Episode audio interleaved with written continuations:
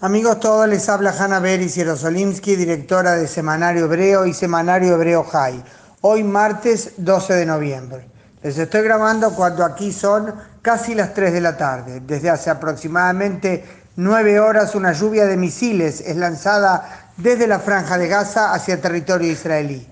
Más de 150 cohetes han sido disparados a decenas de localidades, al menos hasta hace una hora no solamente a la zona adyacente a Gaza, lo que en hebreo se llama Otef Aza, o sea, los consejos regionales Eshkol, Shara, Negev, Hof y demás, sino también más tierra adentro, o sea, más hacia el norte.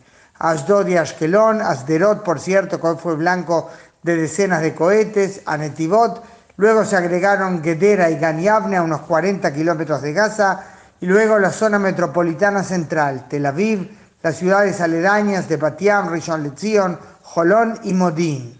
Además está decir que esto, además de una larguísima lista de poblados grandes o pequeños, kibutzim, moshavim, diferentes partes del sur, todo esto estuvo incluido en la mirilla de los cohetes. Lo lamentablemente ya muy conocido en el sur se vivió hoy también en Tel Aviv y Modín, aunque con menos intensidad. Y la gran diferencia, y miren ustedes cómo todo es relativo, en Tel Aviv hay un minuto y medio para resguardarse. Qué lujo, ¿verdad? Mientras que en el sur hay solamente 15 segundos.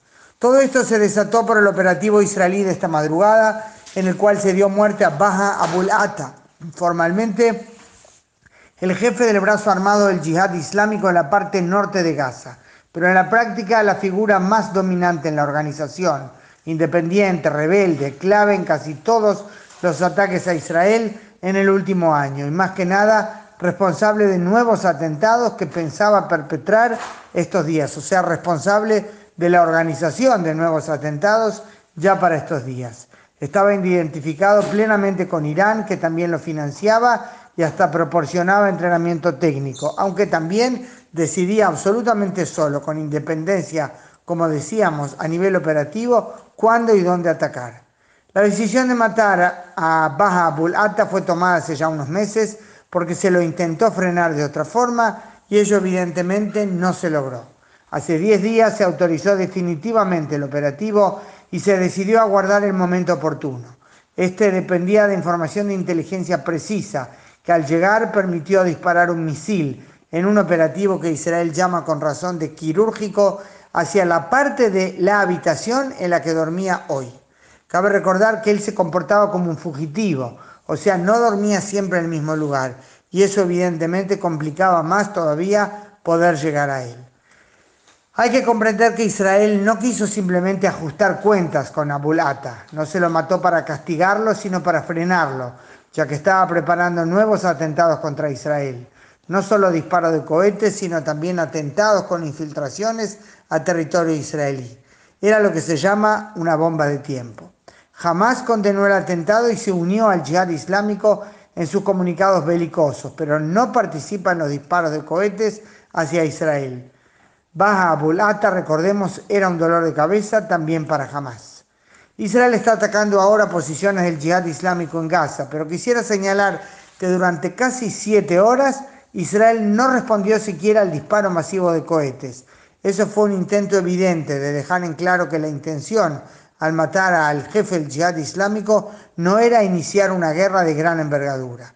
No tenemos interés en una escalada, dijo el primer ministro Netanyahu, aclarando de inmediato, pero nos preparamos para ella. También lo dijo el jefe del Estado Mayor de Tzahal, teniente general Aviv Kojavi. Antes de finalizar, amigos, tres menciones puntuales. Al atacar esta madrugada Baja Abul Ata, Israel se estaba defendiendo. Israel vuelve a demostrar que es capaz de llegar a todo aquel que le ataca y que lo hace desplegando grandes esfuerzos para minimizar el riesgo de que civiles no involucrados se vean afectados. Todos los sucesos de hoy creo que aumentan las probabilidades de que se llegue a un acuerdo para formar un gobierno de unidad nacional. Es una conjetura de mi parte simplemente. Es que en esta situación cada uno puede permitirse flexibilizar sus pronunciamientos y explicar que eso es necesario por la situación de emergencia.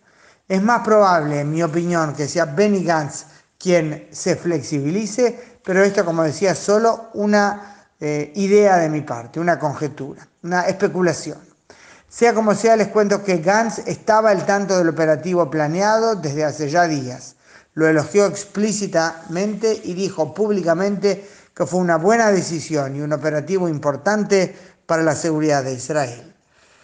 En este informe, pues que seguro no será el último sobre esta situación, desde Jerusalén, martes, siendo aquí casi las 3 de la tarde, de este martes, decíamos 12 eh, de noviembre. Hanna Beris Yerosolimsky, directora del semanario Hebreo High.